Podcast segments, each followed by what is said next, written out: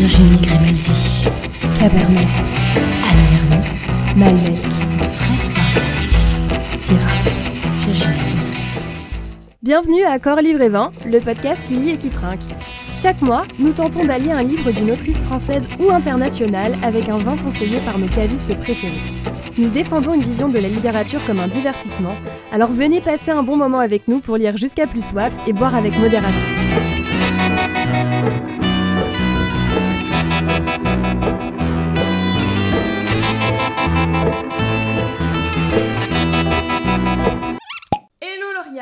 Hello à toutes et à tous, c'est le retour du printemps, les beaux jours, les strings sur la plage, les galoches dans les fourrés, les propositions indécentes dans les toilettes des boîtes de nuit. Oups, j'en ai trop dit.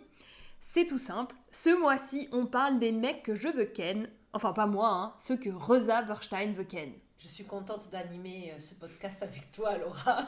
Mon superbe acolyte et non pas alcoolique. Attention, la distinction est Oh là là là là ALV fait son comeback La team des procrastineuses est de retour Alors écoute, je ne peux pas plus m'empêcher. Petit clin d'œil à l'actualité. Le Parlement européen a voté la fin de la vente des voitures à moteur thermique en 2035. Alors une annonce bien cruelle pour les deux diesels que nous sommes, puisqu'il aura fallu pas moins de 5 mois pour redémarrer. Mais là, ça y est, hein, le thermostat a bien chauffé, on est chaud, ça va envoyer du lourd. Oui, ça y est, l'hiver est fini et j'ai survécu une année de plus Bravo Euh, temps, exceptionnellement Standing ovation Donc, je veux célébrer les bourgeons, saluer les pupillements d'oiseaux, féliciter le retour des robes légères et du Bermuda. Oh là là. Bientôt les Marseilles. Oh là là là là là là. trépine d'envie, le soleil revient chargé d'érotisme, de désir, de barbecue. Je renais. Vive les côtelettes. Bon Laura, mais on va commencer par une petite dégustation d'un passage du roman. Et Une mise en bouche, j'ai envie de Une dire. mise en bouche. Et comme c'est s'appelle les mecs que je veux ken, on va vous lire la liste de tous les mecs que Rosa, et ben elle c'est ken. Elle sait qu'elle et dont elle a pas eu l'espace de parler dans son livre, quand même. Oui, Ça, voilà, c'est les mecs oui. qui sont restés sur la touche un peu. Oui, exactement. Pour ne vexer personne. Ils ne sont pas dans le livre, mais ils méritent une petite ligne. Je me souviens d'avoir Ken avant ma dépression avec A. Mannequin, éjaculateur précoce, très beaux yeux verts, cheveux très noirs. On l'avait seulement fait trois fois, une fois dans les toilettes de la bibliothèque Sainte-Geneviève, une fois au sous-sol du bureau de mon père et une fois chez lui. Il était chaque fois précoce. Oh, street artiste. Il avait un kyste sur la joue et gardait ses lunettes de soleil en hiver. O. Étudiant en physique. Il avait trois testicules, comme Hitler apparemment. S, acteur? Il ressemblait beaucoup à Woody Allen. Les mêmes lunettes. A. Metteur en scène, grand technicien, trop performeur à mon goût. E, architecte, grand, mince, joli. Il avait un loupus, la peau très blanche, la langue râpeuse, à force d'avoir fumé trop de joints. Il m'a fait découvrir Vienne, certainement le mec qui m'a le plus aimé. Mais il est tombé trop tôt après Malo, et la langue trop râpeuse. T, ou T, acteur anglais, mastoc, un air de Tom Hardy, teubé sexy. J. Acteur tahitien. Et pourtant en léger, surpoids. Haïtien. hein. C'est pas tout à fait pareil. Je commence à avoir trouble, Laura. Je suis désolée. Pas de problème. T. Réalisateur de courts-métrages. En développement d'un long depuis la nuit des temps. Polyamoureux et dont les concubines seraient les témoins à son mariage. P. Un S. Acteur à Cannes. Finalement, ce n'est pas allé jusqu'au bout. V. Acteur. À Cannes. C'est allé jusqu'au bout. Puis après ma dépression, C. Artiste peintre, le fils d'une amie de ma mère. R. Humoriste. On a échangé à distance des enregistrements vocaux de nos orgasmes via l'application dictaphone de l'iPhone. D. Spectateur à un plateau de stand-up en colloque avec un mec qui pensait que le 11 septembre, les tours du World Trade Center s'est monté. C'est un coup de la CIA. A. Humoriste, gros, imposant. Il me demandait de le gifler, de lui serrer le cou et de lui cracher dans la bouche. Y. Humoriste que j'ai dépanné en cash pour sa coque. C. Humoriste. On a sextoté. Il m'a demandé de l'insulter par écrit, de lui dire qu'il avait un petit pénis que je n'avais jamais vu finalement. M. Humoriste à qui j'ai montré mes seins en soirée. L. Humoriste. Qui m'a dit que j'étais pas belle, belle, mais quand même bonne. R, humoriste qui fait toujours des chroniques d'extrême gauche, mais exige des hôtels 5 étoiles en tournée, m'a lourdé parce que je nous avais réservé un 3 étoiles. Conclusion, quand on fait une dépression, mieux vaut se tenir à distance des humoristes. C'est le moment de vous présenter le vin. Oui, C'est ça que tu attends de moi, c'est ça. Oui, Tu, as beaucoup d'attentes à mon égard. Oui. Alors, qu'est-ce que nous avons cette semaine comme petit liquide de refroidissement? Alors oui, j'ai décidé de filer la métaphore du moteur thermique aujourd'hui. Alors, j'ai décidé de me remercier moi et moi-même. Voilà. Une fois n'est pas coutume, j'ai fait mon choix toute seule comme une grande. Parce que voilà, pour la petite anecdote, j'ai voulu aller chez un caviste que je connais, qui n'est pas loin de mon travail. Donc voilà, je suis toute contente, toute pimpante, je me rends en pleine insouciance quand soudain, je me retrouve coincée dans une manif. Alors, moi j'ai rien contre les manifs, attention, hein. je soutiens, je veux la retraite à 60 ans pour faire des podcasts à plein temps. Mais du coup, impossible d'arriver jusqu'à la cave à vin. Donc, je suis allée, je me confesse, dans un bon vieux supermarché, puisque je suis allée dans une deuxième cave à vin et qu'elle était fermée. Donc là, j'en ai eu marre. Malédiction. Malédiction. Bref, voilà, j'ai décidé de choisir un vin rosé, comme Rosa, frais et joyeux, qui s'appelle Edoni. Et Lauriane, attention, j'ai une petite surprise pour toi. Et- et-. Et voilà, et c'est même pas du fake, on n'est même pas en train de jouer la comédie parce que je ne lui ai rien dit du tout à Lauriane. Donc, je me munis devant tes yeux ébahis de mon smartphone. Oui. Attention, j'ouvre une application qui s'appelle Smart Bottle. J'ai la version 4.5.3 et pourtant ça met 12 heures à télécharger. Mais c'est pas grave. Je m'approche de la bouteille et regarde sous tes yeux ébahis, qu'est-ce que tu vois? Non mais c'est... Décris-nous, Ah, alors, il y a euh, une animation d'un poulpe sèche, je pense que c'est plutôt une sèche, qui est en train de se coller à la bouteille et qui l'a changé d'encre pour dire euh, surprise, il faut me goûter. Et, c'est génial, il y a des petits cœurs, il y a derrière, il y a, il y a toute une ambiance tropicale qui se met, qui s'élève. Ah mais c'est génial Et bah en fait, c'est une bouteille de vin qui propose des étiquettes et des contre-étiquettes en réalité augmentée grâce à l'application Smart Bottle. Il suffit de passer l'application devant la bouteille et on a tout un tas d'informations dessus. Donc là, je scanne le Ah, dos de la bouteille. Ça scotche à l'apéro. hein. Ah mais attendez, Ah, là, attendez. gros Et regarde, regarde, regarde. Là, il va même nous proposer sur la contre-étiquette les accords mets et vins, dégustation, et il va donner tout un tas Euh, d'indications. Je pense qu'il faut que tu ouvres en bas. Il faut cliquer, mais c'est pour mettre tes notes. Tu peux mettre tes propres notes. Alors, on va pas le faire maintenant parce que Oui. on va d'abord faire les images mentales et ensuite on fera. Voilà, c'est formidable. Ah, mais ça, ça Voilà. va- ah, Comme quoi, génial. allez dans vos supermarchés proches de chez vous, il y a des choses extraordinaires qui s'y passent, personne n'y va plus. C'est terrifiant. C'est fou. Bon, je te sers, Lauriane. Ah oui, ça va. Donc j'ai décidé de choisir ce vin qui s'appelle Edoni euh, parce que ça fait référence à l'hédonisme et que finalement Rosa Burstein c'est une hédoniste. Oui, je pense. Du cul. Voilà, Bah, elle vient sur scène en pyjama. c'est vrai. Donc, je pense que c'est bien. Et elle a raison. Moi je pense qu'elle a atteint un niveau de confort que à laquelle l'humanité aspire. Tu vois Est-ce que, tu, est-ce que tu penses que le pyjama, ça va plus loin que le djellaba?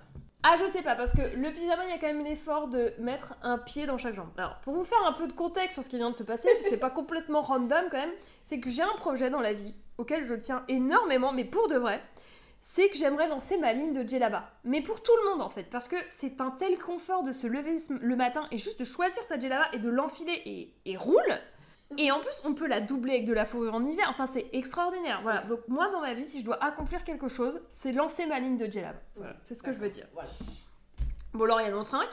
Santé. Et à la Santé. reprise, d'accord, Olivier À la reprise, on a mis du temps. hein. Voilà, Mm. ça envoie du lourd. Ouh là là, C'est fumé. c'est très fumé. Bah, ça sent la sèche, hein. Les abysses. C'est dans les abysses. Alors- Moi, je suis dans- vraiment dans un, dans un bar à opium du 19e siècle. Tu sais, vraiment, j'ai. Ah, ce que je trouve très bizarre, c'est que le goût, il est hyper acide, Mm. hyper acidulé, et quand tu goûtes, ça vient casser l'acide tout de suite. Il n'y a Oui. pas cette acidité Mm. dans le goût, c'est assez fort quand même. Oui. Et ça revient après.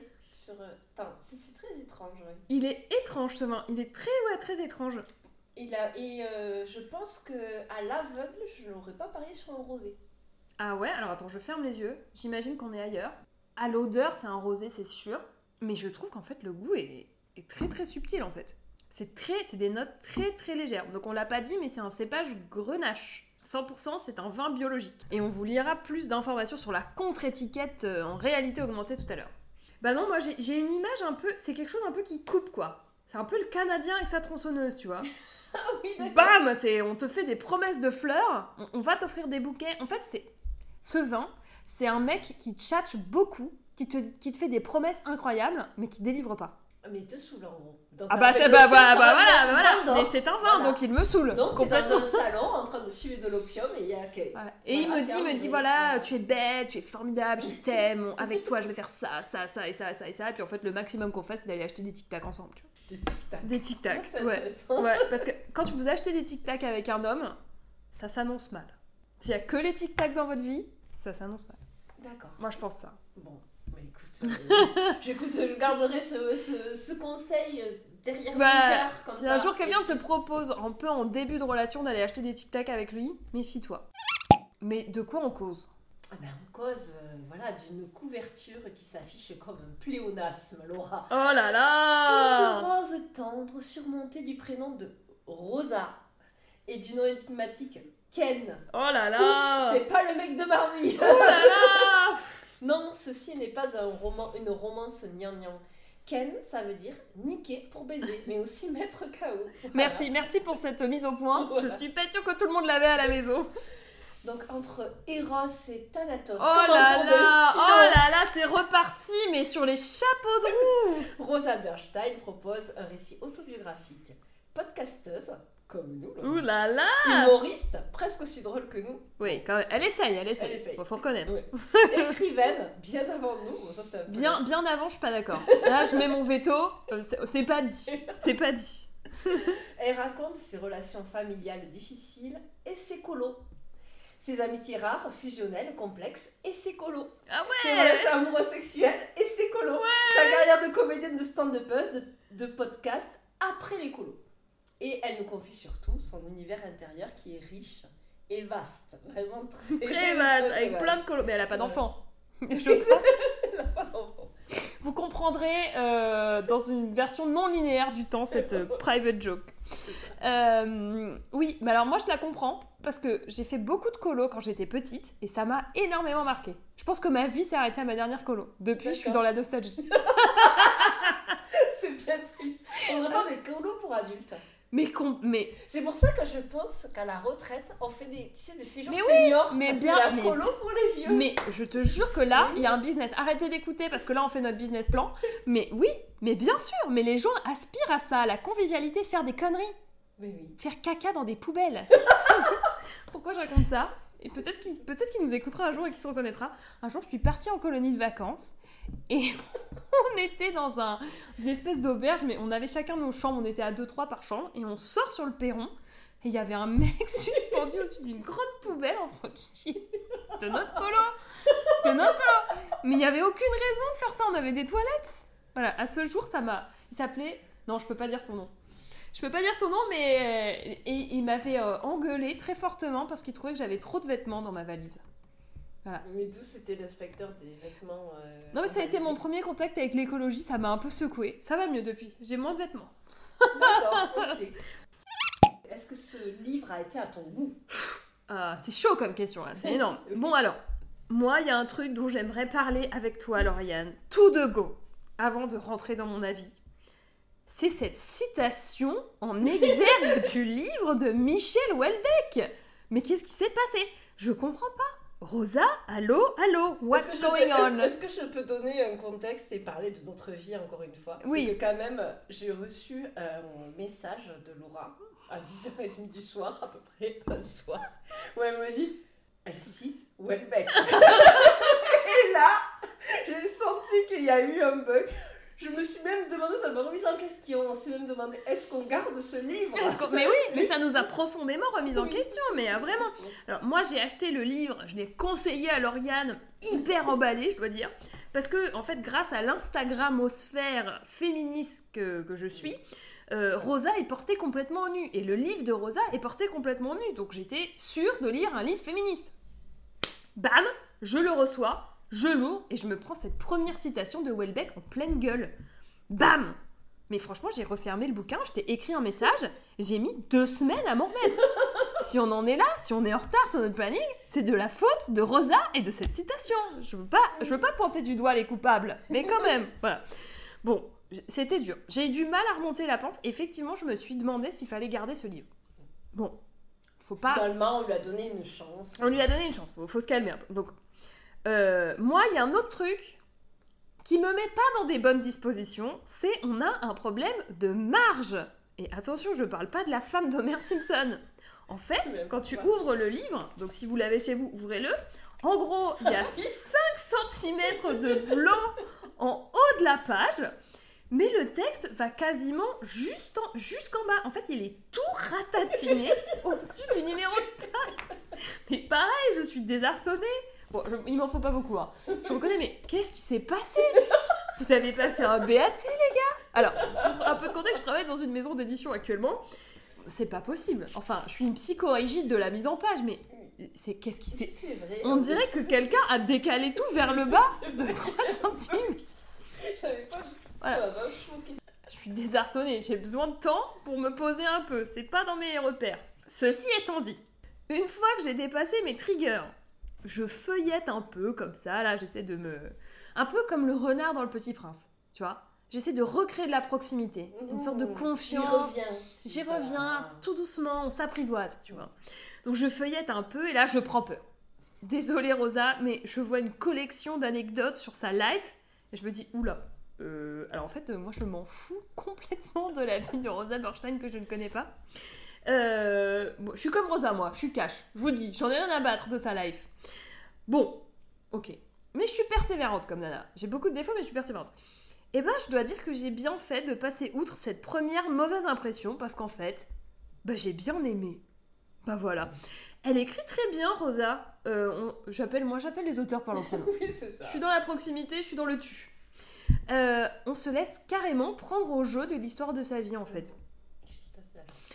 Et elle nous offre un petit peu, même si c'est parfois un peu décousu quand même, hein, le récit de la dégringolade amoureuse, de la recherche de l'amour, de la recherche de soi, qui en fait, moi j'ai trouvé, mais peut-être, c'est peut-être très personnel, mais en fait j'ai trouvé qu'il y avait un côté assez universel. Moi je me suis assez bien retrouvée là-dedans, dans les errances de la vingtaine en fait, les errances euh, sexuelles et amoureuses de la vingtaine. Euh, voilà, pour moi, les mecs que je veux ken, c'est un peu le récit houleux d'une vingtaine complexe dans un monde complexe. voilà. Euh, Rosa, elle a beaucoup d'autodérision. Et en fait, je pense que c'est ce qui la rend euh, aimable, euh, dans le sens, enfin, appréciable en fait. C'est que des fois, elle, elle sort quand même des énormités ou des situations où on se dit non, mais là, il... enfin, non.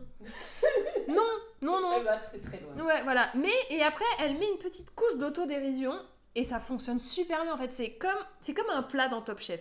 C'est gras, c'est gourmand et paf, une petite main de Bouddha râpée et ça met un peu de peps.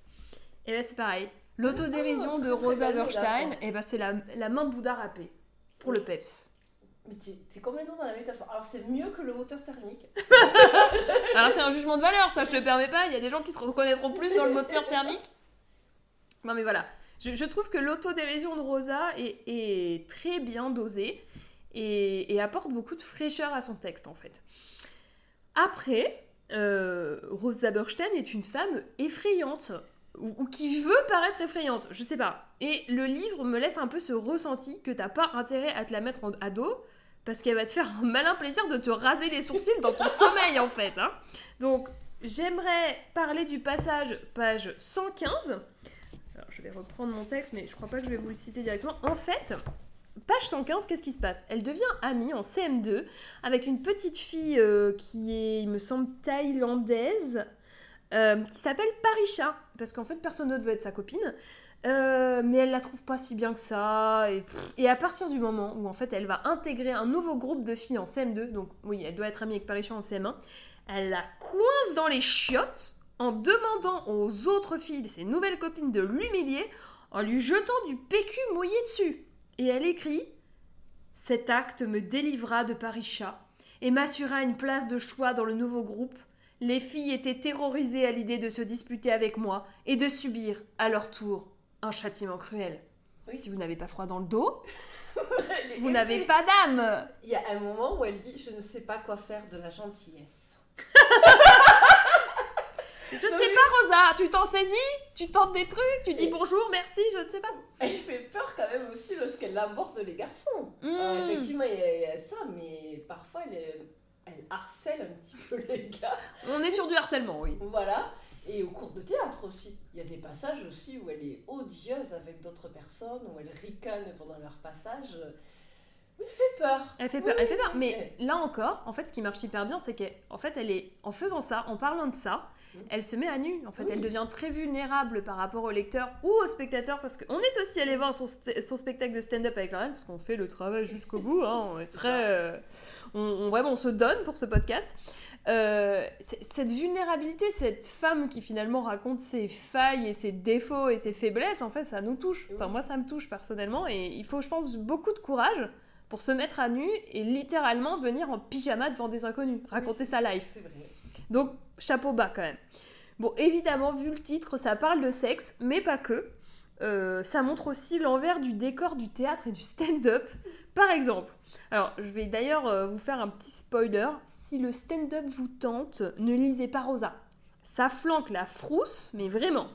Et ça décrit le milieu, je pense, à juste titre, comme assez violent, intransigeant, particulièrement difficile avec les femmes. Oui. Et les femmes qui seraient rebelles parce que je pense qu'elle est... elle a un côté rebelle. Ah bah, je pense, Rosa, oui. voilà. Ouais, oui, elle est très rebelle. Clairement, et elle se fait vraiment tacler par, euh, notamment au Paname, qui est un grand café de stand-up, elle se fait vraiment euh, remettre à sa place et, Et c'est au chaud. placard même. Ouais, c'est chaud. Voilà, elle se fait placardiser. C'est la version stand-up de la placardisation d'entreprise. Voilà, c'est ça. Et toi, Lauriane, qu'est-ce que t'en as pensé de Rosa? Mais écoute, d'abord j'ai eu peur, j'étais pétrifiée. On part dans le tube là cette fois. Euh, peur de ne pas accrocher à ce récit qui est fragmenté, qui feignait un petit peu de s'adresser au lecteur, mais ça m'avait tout l'air d'être un journal intime. D'ailleurs, il y a un passage où il y a des tops secrets, comme ce qu'on faisait dans notre journal intime, petite journal de l'époque. Et moi, quand je relis mes journaux intimes d'ado, ça me désespère. hein. Je me dis, mais comment tu as pu être cette personne? Alors, les journaux intimes, hein. J'ai dit le. T'as dit journal. Oh là là, c'est Non, dur. non, mais c'est frais, dur. c'est frais, ça décomplexe. euh, on oh n'est pas loin, on n'est pas loin. Oh. Non, vas-y, vas-y, Lauriane. Non, mais je suis d'accord, ça fait peur de relire ces journaux. Mais en même temps, ça fait du bien. On voit qu'on a un peu parcouru du chemin, Oui, c'est comme vrai. dirait Kyo. On est dans la chanson française, hein. Euh, alors, c'est notamment les nombreux récits de colo qui m'ont fait penser à ça, la jeunesse. Mhm. hein, euh, c'est un peu une fois au stage d'été. euh, Ah, putain, les références qui nous foutent Voilà. un coup de vieux. Euh, la boum avec Sophie Marceau, où il fallait absolument danser les Célestiaux. Euh, donc j'avais vraiment l'impression de lire une vie de référence à ma jeunesse. quoi. C'était euh, entre la nostalgie et le truc un peu effrayant. C'était que des passages un peu qui font peur. Oui, La boum, ça faisait peur. ça faisait... c'est oui, Ouais. c'était un moment de stress intense stress. si tu comptais pécho. Je suis bien d'accord avec toi. C'est ça.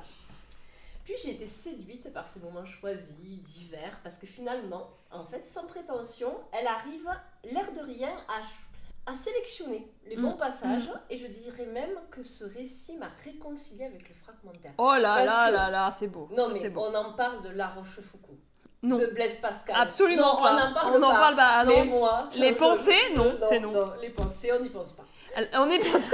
Alors pour la petite histoire, quand je suis rentrée en Hippocagne, j'étais un peu stressée, je savais pas trop, ça avait l'air compliqué cet environnement, mais je savais pas trop.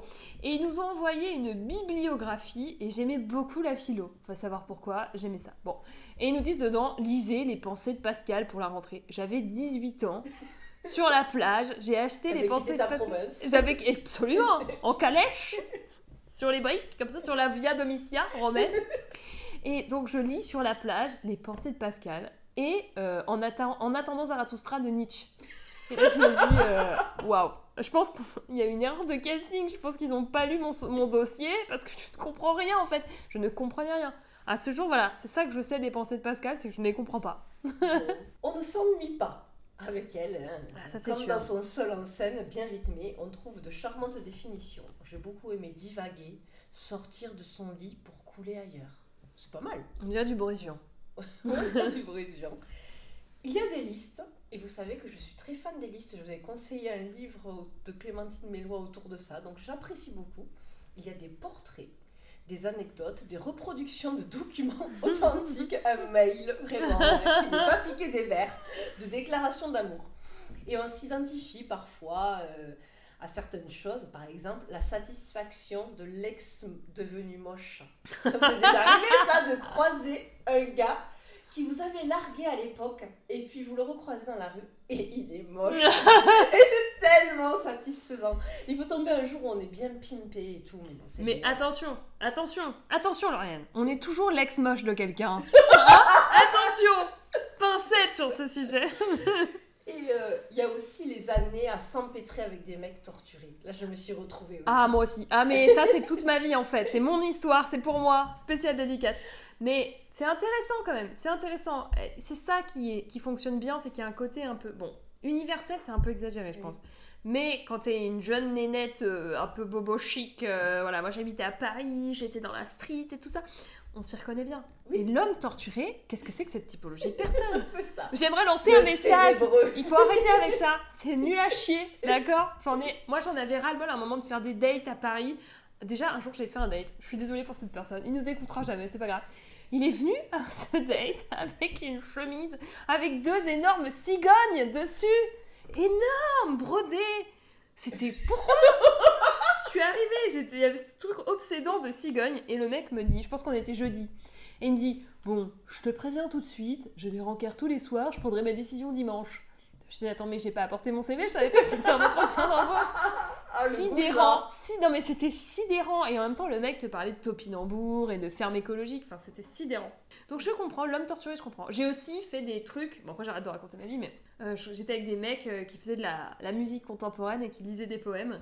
Et je trouvais ça incroyable, j'avais l'impression d'être une muse. Alors qu'en fait j'étais une merde. Tu n'es pas une merde, Laura. Mais, mais bon, oui, je vois tout Il y a eu des détours dans des caniveaux plus ou moins sombres, voilà, il faut le dire. Nous avions choisi ce récit pour faire un marronnier de Saint-Valentin.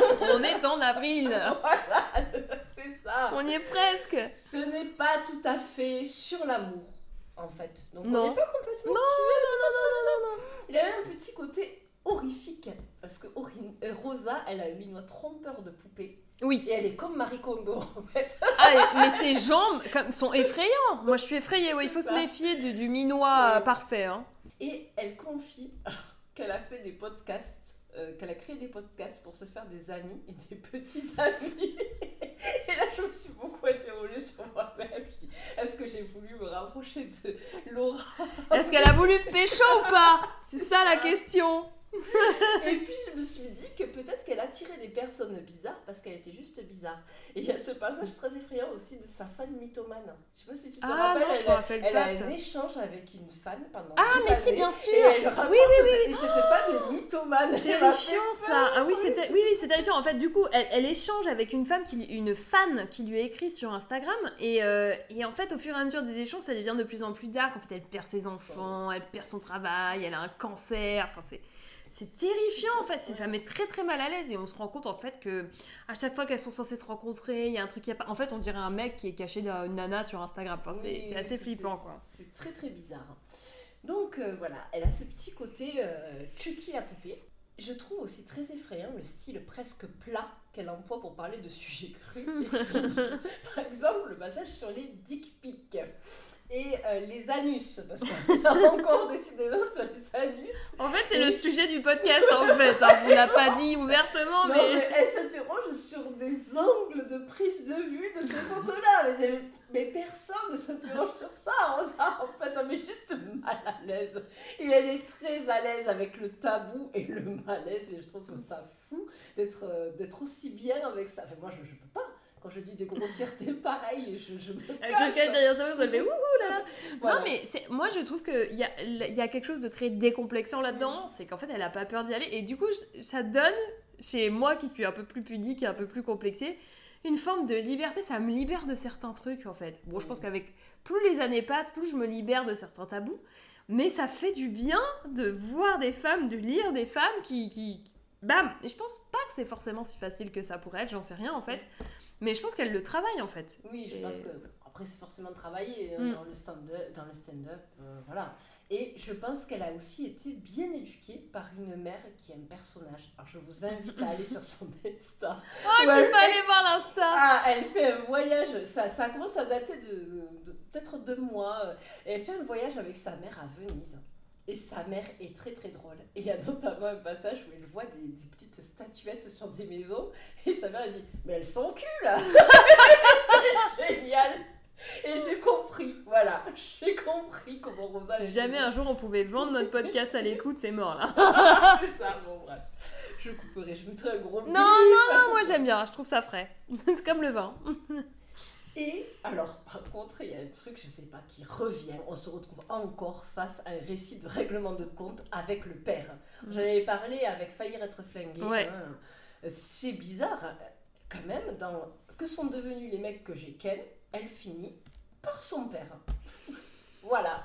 Après, euh, si on est dans une approche sémantique du titre, euh, ken quelqu'un, Oui. ça peut aussi être euh, lui faire un sale coup. Oui, lui faire un sale coup. Ouais. Mais le truc, c'est que juste avant, elle ne parle que de. Que de mecs qu'elle que a de littéralement que- ken, ouais, voilà, littéralement ken. Et donc, t'es là, bon, euh, où est Oedipe? Et c'est ce que j'ai dire, j'ai dit Rosa Berstein, un nouvel Oedipe. Voilà, ça. Donc, euh, c'était mon avis sur ce. J'ai passé un très bon moment. Oui, Voilà, ça Ah, m'a mais on rigole, ouais, c'est sympa. On, on rit. hein, oui, c'est frais, c'est c'est fin, on dirait du, du, du pour ça. Voilà. Fines herbes, fines herbes. Ça passe très bien. Ça passe très bien, je suis bien d'accord avec toi. Alors, pour cette reprise, on a changé de format. Absolument Et bon, euh, Rosa, on verra plus tard. Peut-être qu'elle voudra nous parler parce que c'est une podcasteuse, on sait jamais. Peut-être qu'il y aura une petite surprise pour vous. Mais là, en fait, c'est Thierry qui va nous parler. Donc, Thierry, c'est un des hommes que euh, Rosa a ken et qui est venu se confier à notre micro. On l'appelle Thierry. On ne sait pas si c'est vraiment Thierry son nom. ouais. Mais voilà, il aimerait aujourd'hui témoigner. Et on le retrouve au café des belles lettres. Et je rappelle que c'est une interview qui est toujours aussi barrée et fictive, mais complètement exclusive. Voilà. Bonjour Thierry, vous prendrez bien un petit rosé? Ouais, bonjour, bah s'il y a que ça, je prends ça. Hein. euh, Eh bah, eh bah, santé, hein. Santé. Merci d'être parmi nous. Ça ne doit pas être facile. J'imagine que le livre de Rosa a dû vous faire l'effet d'une bombe. Bah écoutez, euh, merci à LV de me recevoir, merci de me donner les moyens de m'exprimer. Enfin, j'ai enfin l'impression de reprendre du pouvoir sur qui je suis. Le livre de Rosa m'a, comment dire, euh, complètement dépossédé de ma voix. Alors, de ma tub aussi. Parce que la voir grossièrement étalée, presque agitée comme ça à la cantonade, quelle horreur. Mais quelle horreur. C'est d'une violence inouïe. Je souffre. Alors, vous savez, quand les détails crus de votre identité la plus intime sont révélés au grand jour, vous perdez de votre humanité. Vous êtes réduit à l'état d'objet. On vous possède en vous dépossédant. C'est terrible. Comme vous y allez Thierry, vous n'exagérez pas un peu là. C'est, c'est parce qu'une femme parle de cul que vous êtes mal à, l'aise- mal à l'aise comme ça. Non mais, quand vous me dites cul comme ça, de manière aussi froide, moi ça me fait peur, je dois le dire. Notre époque détruit le charnel, détruit l'amour, détruit le libertinage, détruit le sein nourricier de la femme, son affection naturelle, son soin, sa peau douce. J'ai aimé Rosa comme un homme, fort et viril, la dague en étendard. Je pense que la réaction qu'elle a eue, aussi forte, se tranchant de la lame de sa plume, n'est que le résultat de sa frustration. Parce que je n'ai pas su lui donner l'amour qu'elle attendait, qu'attendent toutes les femmes. Mais je l'avais prévenu, je suis un homme libre. Ah oui, quand même Thierry. Si vous voulez notre avis, on ne pense pas vraiment que ça ait grand chose à voir avec tout ça. Vous pourriez vous réjouir pour Rosa, non? Hein, Au lieu de faire ouais, ouais, ouais. Je vois pas ce que vous voulez dire, je vois pas ce que vous voulez dire. Vous êtes désagréable. Chialer De toute façon, vous êtes une femme, donc vous pouvez pas comprendre ce que je vous dis. Ouais. Voilà, hein, c'est tout simple. Bon, on va passer à la question suivante, je pense. Beaucoup de femmes ont joué le rôle de muse pour des hommes artistes.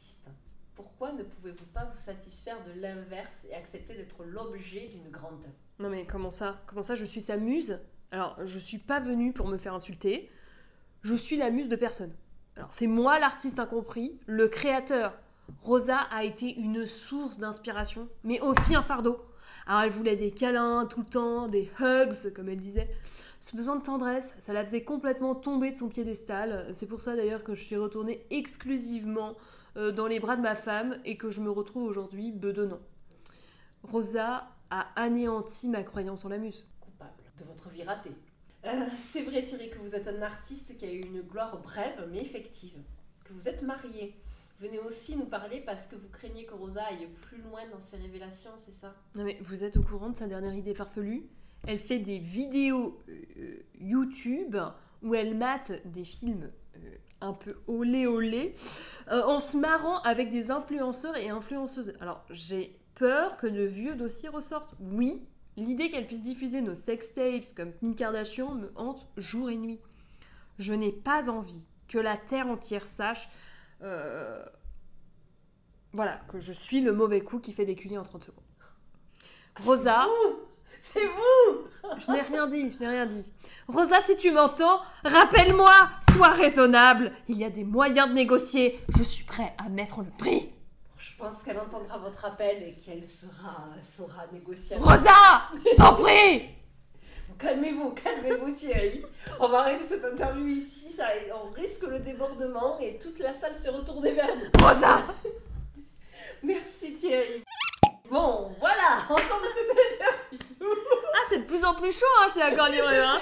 C'est, Ah, on, va, on fait des enquêtes de terrain maintenant. Hein. Ah là, c'est cache, cache investigation. quoi. Élise Lucen a qu'à se tenir, la relève est là. Ah, Alors, bah, je crois qu'il est temps pour moi de ressortir ma super application pour qu'on puisse vous dire des trucs intelligents sur notre bouteille de vin. bah, peut-être. Alors, on vous rappelle que ce soir, pour euh, Rosa Borstein, les mecs que je veux ken, on déguste un Edoni, euh, un vin de France Grenache 2021. Ce vin, importé dès le Moyen Âge dans le Languedoc, dans la vallée du Rhône et en Provence, est aujourd'hui l'un des cépages les plus cultivés. Là, je vous parle du Grenache, donc le cépage. Il est caractérisé par un port dressé, des rameaux vigoureux, et il résiste bien à la sécheresse. C'est très sexuel tout ça. Attention. Alors là, l'application se recharge automatiquement, donc je ne peux plus lire puisqu'il y a une espèce de vignette énorme en plein milieu. Donc en fait, en bouche, il est gourmand, acidulé, croquant et frais sur une note finale de groseille. Alors là, je sais pas si je l'ai, hein, la note finale de groseille. Groseille, je l'ai pas. On les frais co- comme un rosé, j'ai envie de Frais, dire. hein, ouais, voilà. ouais, il est frais, mais alors j'ai pas du tout les subtilités. Acide, oui, mais. Acide. Le nez, c'est des petits fruits rouges et de rose. Il y a de la rose dedans. Enfin, Un Mmh, arôme de oui. rose. Mais ils disent pas le cigare, il n'y a, pas- il y a pas quelque chose de fumé. Il n'y a pas de fumée, non. C'est assez étrange parce que je suis d'accord avec toi, moi aussi je sens quelque chose de fumé, mais il vous conseille euh, en apéritif des charcuteries, des tartares de noix de Saint-Jacques, des acras de morue et de saumon fumé, en plat des salades composées, viande grillée, falafel de lentilles jaunes, ah oui c'est recherché, des fromages, mais plutôt des pâtes cuites, et en dessert de la tarte aux fraises, des tartares d'ananas ou des beignets à la vanille. Dis donc, c'est précis. C'est très précis. Le beignet à la vanille, je connaissais pas. Et bon, si ça vous tente, les vins Edoni sont des vins de France biologiques, qui est une... et c'est une collection qui met en mouvement des vins libres, vivants et sans artifice. Un peu comme Rosa finalement. Euh, il faut savoir aussi que la sèche qui est sur la bouteille est rose. Et rose. Ah mais c'est très rose. C'est Il y a plein des de- pivoines, il y a, enfin, il y a pas mal de choses. euh, Oui, c'est très très rose. Et le tour du bouchon, c'est un mélange de, de fleurs et de feuilles, et il y a une rose. Donc parce qu'en fait, il y a des arômes de rose. Ça me titille, pourquoi il a cette sèche? Mais parce qu'en fait, je pense que la sèche, c'est très vendeur euh, chez les jeunes en fait. Sûrement marketing. Mais c'est très C'est comme les marketing. Mais bien sûr, mais bien sûr, c'est l'équivalent du SEO sur une bouteille de vin, mais bien sûr. De elle, est dans un jardin, cette sèche. Il n'y a rien de marin. Mais il y a un nain et les feuilles de ginkgo là aussi, Oui, japonais là. C'est Pourquoi Non. Et, et là, il y a des pixels avec un cœur. Non, c'est très, c'est très Jones. C'est très années 2000. euh, on a envie de chanter du Diams. Donc l'image mentale, c'est la boulette. Bon, c'était assez marrant cette expérience de, de bouteille en, enfin d'étiquette en réalité virtuelle. Après, c'est pas non plus extraordinaire quoi. Enfin, personnellement, quand je bois du vin, je recherche pas euh, l'interactivité digitale. Oui, effectivement. C'est très, très étrange même, comme euh, d'avoir pensé à ça. Bah, c'est marketing, on va dire. C'est le marketing, c'est un peu créer un besoin qui n'existe pas. Clairement, j'avais pas besoin d'étiquette de vin en réalité virtuelle. Maintenant que, maintenant que j'ai essayé, je veux que toutes les bouteilles fonctionnent. Mais c'est peut-être parce que j'accroche pas à TikTok et c'est vrai qu'il y a un petit côté TikTok dans cette sèche. A pas. C'est vrai que la sèche, elle bouge un peu comme. Ouais. Non, mais c'est une expérience intéressante, mais euh, bon, voilà, c'est pas non plus révolutionnaire. Je me demande combien ça coûte de faire des étiquettes en réalité. Donc voilà pour le vin et euh, nous en sommes déjà au dernier verre. Mais non, c'est pas Mais- possible, ça passe beaucoup trop vite. Ça passe très très très. Alors bon, je n'ai pas su me limiter, je vais faire deux recommandations. Oh là là là là, ça redémarre fort. Voilà, mais euh, il y en a une, c'est une BD, donc bon, ça compte moins. Je sais pas si ça compte moins. bon. J'ai découvert la BD de Lilith, Amour liquide. qui m'a fait immédiatement penser, immédiatement penser au récit de Rosa Bernstein. C'est l'histoire d'une femme qui, suite à son divorce, se noie métaphoriquement, mais aussi dans le dessin, littéralement, parce qu'il y a vraiment de doubles pages où, elle est euh, au fond de... ben, comme cette sèche fond de l'eau Bien. en apnée. Elles sont vraiment superbes. Et, euh, elle se noie dans des aventures euh, sexuelles amoureuses. Elle découvre les sites de rencontres et on voit défiler tous ses dates, le meilleur comme le pire du date, comme on a pu en parler. Ça donne envie. Et c'est une BD qui parle d'un moment de transition, la recherche de l'âme sœur, qui prend aussi beaucoup de temps dans notre vie, parce qu'on parle toujours d'histoire, en fait, d'amour, mais les autres histoires. Mais absolument. Alors, Ouais. moi, je pense que proportionnellement, on passe plus de temps à chercher qu'à trouver. Absolument, absolument. Il suffit d'un, alors que les, les figurants, finalement, hein, les, les seconds rôles, les, les histoires alternatives, ont leur rôle à jouer. Je suis bien d'accord avec toi. Deuxième recommandation, celle-ci est romanesque. C'est euh, le roman Miss Island. Alors, je sais pas si je vais bien le prononcer, mais c'est Dodur Ava Olafsdottir, que je prononce parfaitement. Ah, mais moi qui parle islandais couramment, Voilà. je peux te dire que c'est on point. Alors, fun fact de ma life, j'ai rencontré une fois dans ma vie une Islandaise en vrai à un tournoi de football australien, improbable. Et elle portait le même nom de famille. Donc je me suis dit que ça correspondait à Dupont en islandais. Mais elle s'appelait Olafsdottir Olafsdottir, son nom de famille. vraiment. J'ai vérifié sur euh, Facebook, c'était ça. Ah oui. Vraiment. Ah, fait des recherches euh, géologiques. Gé- géologiques, pas du tout. Généalogique. J'ai pensé à l'Islande, j'ai pensé au caillou, j'ai dit géologique. Après, euh, alors oui, euh, c'est ça va complètement à côté. Bon, peut-être que je, on, perd- on coupera peut-être au montage, on ne sait pas. Mais On ne en sait fait, rien. euh, l'Islande a euh, essayé de, de développer une politique d'immigration justement de, de population parce qu'ils ont de gros problèmes de, de consanguinité. D'accord. Ah, on ne coupera pas, c'est très intéressant. C'est la culture G dans ce Voilà. podcast. Et donc en fait, euh, bon après c'est difficile pour euh, certaines populations quand même d'immigrer en Islande étant donné le choc thermique que ça peut causer.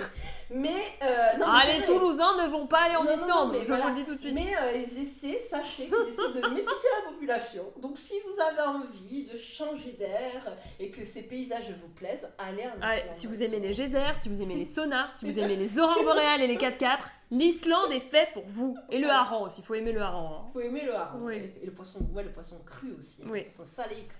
Nous suivons une période de la vie de la narratrice à travers son journal. Elle vient de la campagne, elle est déterminée à devenir autrice, mais dans un univers très masculin. Les hommes qui aspirent à devenir auteurs dans la capitale islandaise euh, se réunissent dans des cercles au café et elle les admire tout le temps de loin. Puis un jour, ils apprennent qu'en fait, il y a Bon, il y a un auteur qu'ils connaissent pas, qui écrit sous pseudo, qui a un grand succès, qui, sélectionne les... enfin, qui est sélectionné par les éditeurs. Et en fait, c'est elle. Hmm. Elle a deux amis très touchants. Une jeune mère de famille qui aurait rêvé d'avoir sa vie, en fait, euh, qui n'a pas le temps de développer son talent, mais qui écrit très bien. Et son meilleur ami homosexuel qui doit cacher son homosexualité dans son pays. L'intrigue est toujours au second plan, c'est l'ambiance qui prime, mais ça fait du bien quand même. J'ai beaucoup aimé.